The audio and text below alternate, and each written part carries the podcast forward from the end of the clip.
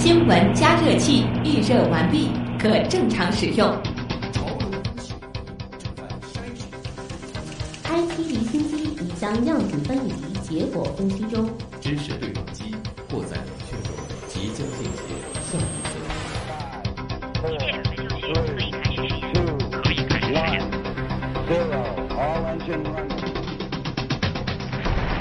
新闻实验室。欢迎回来，这里是东广新闻台正在为您直播当中的新闻实验室。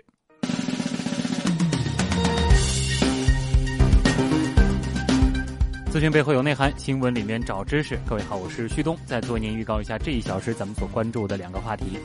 今天是上海人民广播六十七岁生日，你知道上海人民广播电台的呼号是谁第一个喊出的？关于上海人民广播，你又了解多少？在历史的背后又有着怎样的故事？稍后呢，我们一起为上海人民广播庆生。人们对生活当中荧光剂的恐惧，也让紫外线灯销量走俏。拿着几十块钱的紫外手电灯四处晃一晃，在被照射的物体上就出现了蓝光，哎，说是疑似含有荧光剂。到底，哎，紫外线灯它能够准确的检测出荧光增白剂吗？所谓的衣服、化妆品里含有荧光剂，到底又有什么样的危害？荧光和荧光剂是一回事儿吗？今天呢，我们也会走进荧光世界。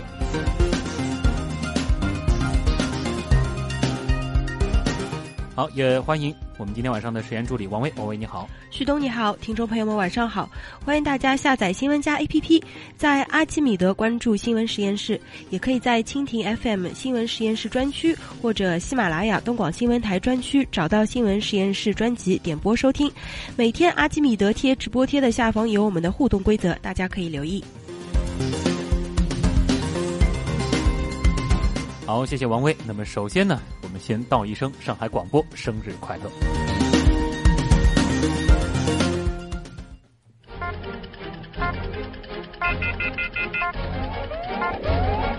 知识对撞机，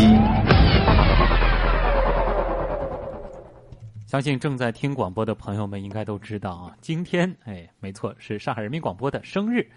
一九四九年五月二十七号，上海人民广播向城市上空发射了第一道电波。六十七年风雨兼程，电波见证着上海的日新月异。今天是上海人民广播成立六十七周年的日子，上海广播电视台东方广播中心呢就举办了一场听众开放日活动。现场情况如何呢？我们先跟随记者吴泽宇到现场去感受一下。上午九点，位于虹桥路广播大厦三楼的广播全媒体制作中心，三十多位热心听众冒着小雨赶到大厦门口，通过安检寄包进入到广播梦工厂。这也是广播全媒体制作中心首次面向听众开放。真的看到了，也就是讲老好呀，有点激动。六十五周年的时候在下面来过的，以前很小的，感觉现在好像大了，老好老清爽呀，比我想象中的高端多了。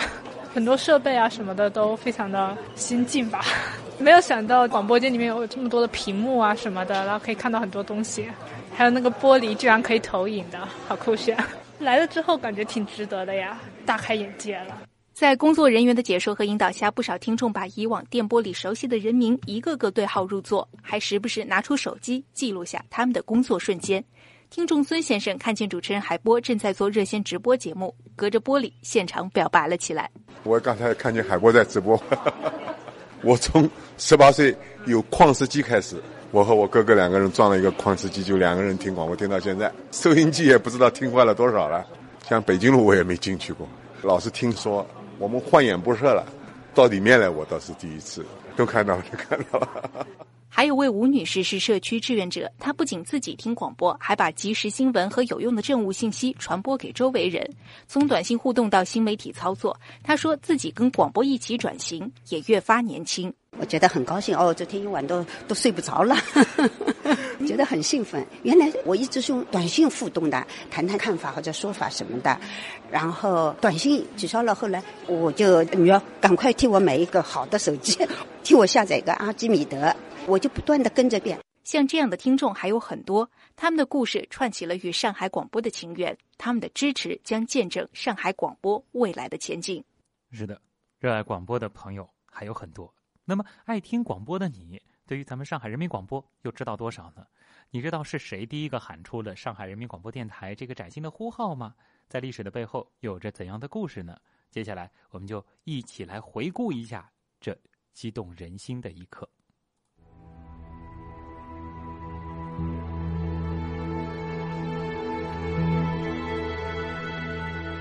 一九四九年五月二十七号，硝烟弥漫了多日的上海，终于迎来了久违的平静。进入上海的解放军与残余的国民党军的激战已经结束。然而，偶尔响起的几声枪炮声，让市民们仍然不敢冒险走出家门。此刻，日夜盼望着上海解放的市民。只能守候在收音机的旁边，等候收听最新的消息。晚上七点钟，收音机传来了连续三声“上海人民广播电台，上海人民广播电台，上海人民广播电台”的崭新呼号。这不仅向千千万万听众宣布。上海已经全部解放，同时也宣告了上海人民广播电台正式成立。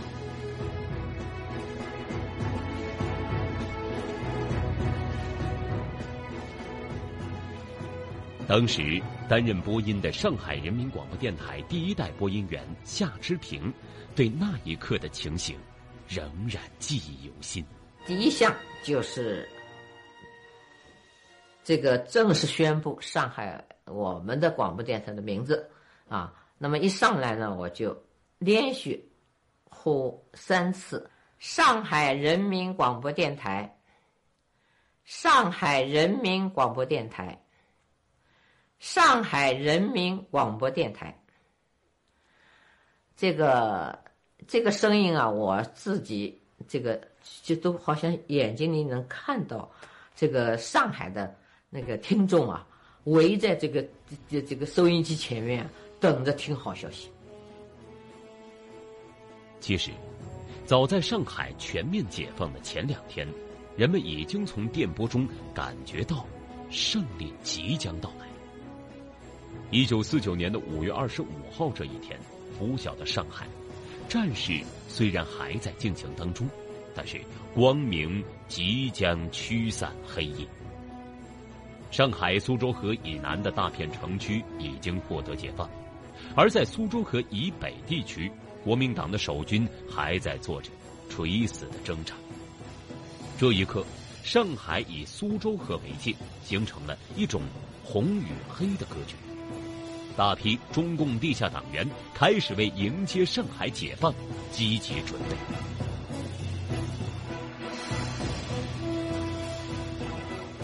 邹凡阳作为上海新闻界地下党员，早在1946年就奉命打入了国民党办的报纸，到1949年时已担任国民党的通讯社总编辑。1949年5月24号的晚上，邹凡阳一夜未眠，趴在窗前看马路。天蒙蒙亮时，他看到有国民党的败兵向东逃窜。十分钟以后，穿着蓝灰色军装的解放军战士紧贴着沿街房屋搜索前进，一枪未发，战线迅速东移，上海解放。五月二十五号清晨，邹凡阳带着解放军入城布告从永嘉路赶去常熟路，在车子上，邹凡阳写下了共二十三个字的稿子。中国人民解放军今天凌晨攻入上海市区，大上海解放。邹凡阳到达电台后，原有的播音被终止，改播他的广播稿，即解放上海的二十三字新闻和解放军入城布告。回忆起那一天的特殊经历，曾任上海广播电视局局长的邹凡阳。感慨万千。当时国民党广播电台的上海广播电台的代理台长，他原来是总工程师，叫杨伯书。这个人找他联系，讲好，解放当天我要来电台的。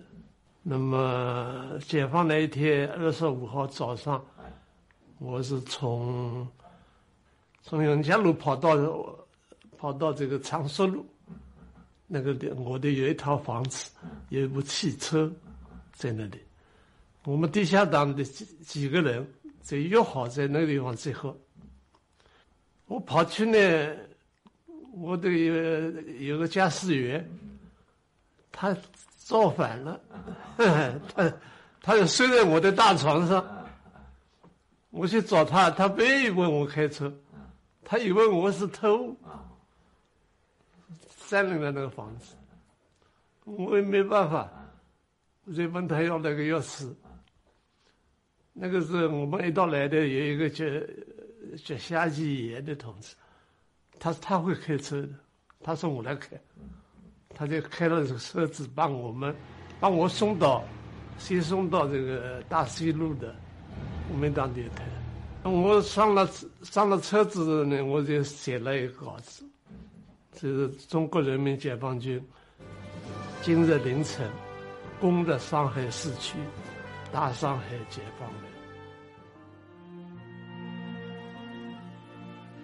当时，正在电台值班的播音员施彦生，幸运的成为了第一个播报上海解放新闻的播音员。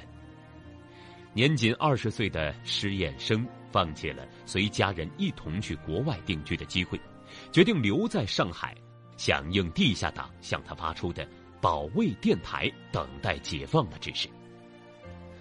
五月二十四号的深夜，沪西刚刚解放。市中心区还响起枪声，施彦生正在电台值班。二十五号凌晨，邹凡阳带着解放上海的二十三字新闻和解放军入城布告赶到电台，施彦生被临时指派来宣读这两篇文稿。在施彦生播报上海解放消息的同时，由中共上海地下党派来的钱乃利、徐伟等三位青年话剧演员也赶到了电台。共同播报解放上海的新闻稿和宣读人民解放军的入城布告。多年以后，施彦生对当时的情景仍然历历在目。当时他说：“我当时不得了，我不能坐着播音，我恨不得站着后跳起来。一看到这内容啊，我说不得了了，都解放了，我等的就这条新闻，等了几夜天呢，就播出这条新闻。”在确认了上海即将全面解放的消息后，负责接管上海电台的上海军管会成员风雨兼程挺进上海。五月二十七号，军管会成员周新武一夜未眠。此刻，他已经得到了上海军管会主任陈毅、副主任粟裕的命令，负责接管国民党的上海广播电台。当天顺利进入电台之后，播音员夏志平和苏佩。就开始熟悉播音室的设备情况。上级对这第一天的播音要求非常严格，绝对不许出错。在播出了上海人民广播电台的新台名之后呢，夏志平当晚的第二项任务就是播出三个公告。在丹阳时，夏志平就拿到了这三个文件，并且反复阅读和领会。但夏志平认为。最大的困难是，当时只能直播，在一个新的环境里，在那样重要的时刻，面对千千万万听众，要做到一字不差的把三个文件全部顺利播出，谁都没有百分之百的把握。但是到了播出的当时，夏志平沉着镇静的反复播出了这三个公告，没有出现一次差错，最终圆满完成了任务。在一九五九年反映解放上海的老电影《战上海》当中，情景再现了当时上海人民广播电台第一次播音的情形。上海人民广播电台，上海人民广播电台，现在播送人民解放军约法八章：一、保护全体人民的生命财产；二、保护一切工商业、农牧业；三。没收官僚资本。四、保护公司、学校、医院、文教机关及一切公益事业。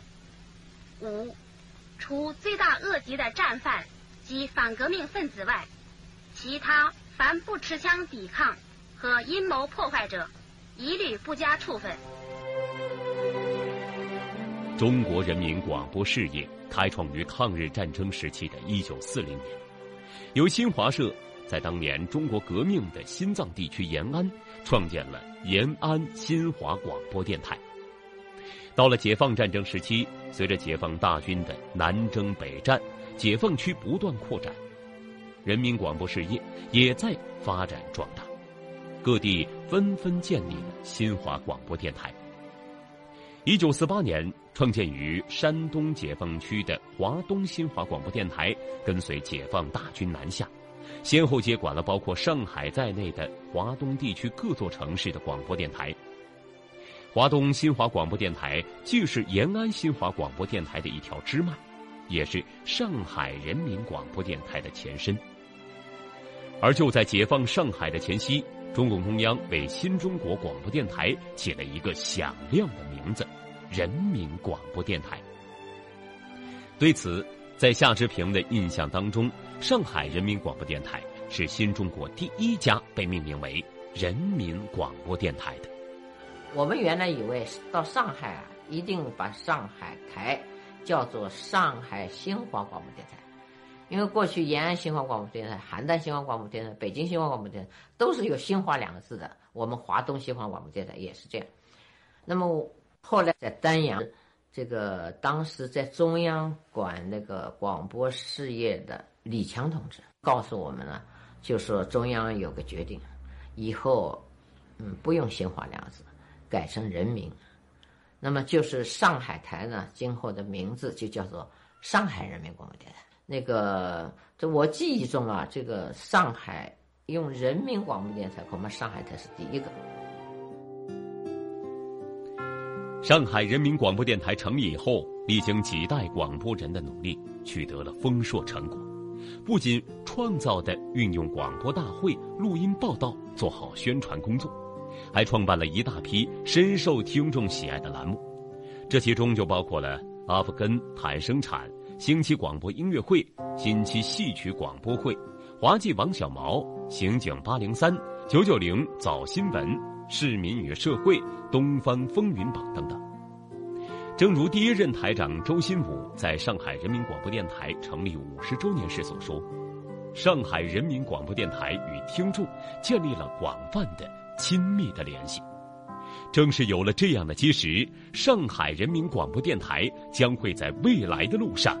越走越宽。祝贺上海人民广播电台的同志们做出了很大的成绩，与听众、观众建立了广泛的、亲密的联系。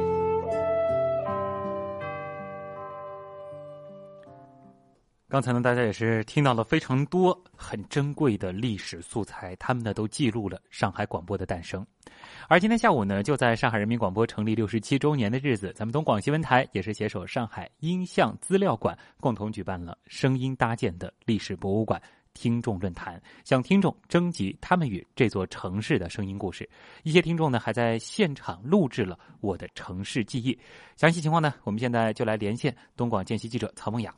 曹梦雅，你好。嗯，哎，曹梦雅，你好。主持人你好。嗯，给我们介绍一下今天下午你在现场看到的情况。好的，那么站在这个上海广播六十七年的节点回望过去呢，广播是一直记录着这座城市的发展。那么其中呢，这个东广新闻台纪实新闻线类节目《历史上的今天》呢，更是依托了上海音像资料馆六十余年的海量的这个广播电视节目，以原音再现历史现场。那么在今天下午的论坛上呢，历史上的今天主创团队呢，就向在场的五十多名热心的听众发出了邀约，那么让听众呢从聆听者变为参与者，在电波中。讲述自己与这座城市的故事，通过个体来展现历史。那么，我们的新闻主播还在现场为市民演示并录制我的这个城市记忆。那么，今晚呢就会在这个东广新闻台播出。那么，在听众当中呢，其中有一位上海女孩呢，马上就要举家移民加拿大了。那么，在离开之前呢，她就深情地写下了。自己关于上海方言的点滴回忆，并自己录制下来。那么他就写到啊，马上再过一个月，我们就要飞往枫叶国了。那上海将不再是我唯一的居住地，但是是我唯一的故乡。故乡存在于方言里，只要听到那熟悉的语调，就知道故乡并不远。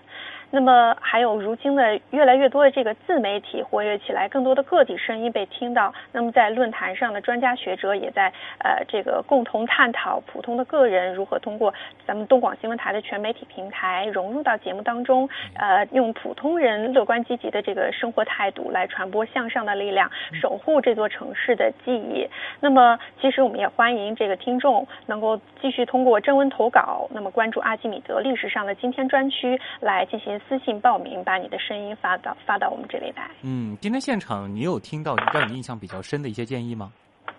比较深的一些建议，呃，其实呃那个呃，因为现在这个。是这个互联网加时代嘛？那么越来越多的内容呢，需要以一种呃更娱乐化、大众化的面貌出现在这个大家的面前。那么就是大家在讨论说，怎么样把一些比较严肃的正能量的内容更好的，而不是纯娱乐化，在互联网进行传播。那么这个历史上的今天呢，就是一次小小的这种尝试。那么今天的很多观众呢，参加这个线下活动当中来呢，也是啊，对这种我们这种小小的努力得到了一些呃肯呃肯定。嗯，让我们呃使这个历史上今天这个团队呢能够进一步的呃进行前行，然后进行创作。嗯嗯，听说现场的环境也特别好，是吗？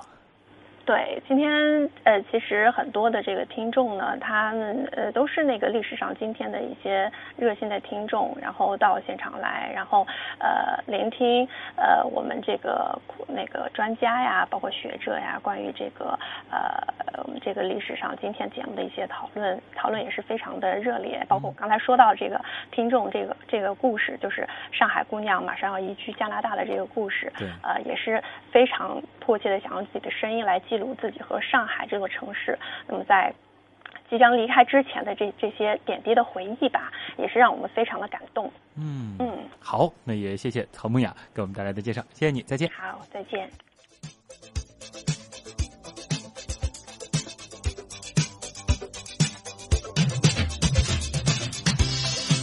好，这里是东广新闻台正在为您直播当中的新闻实验室。之后，咱们换个话题，咱们来关注。一个关键词叫做荧光，你知道多少？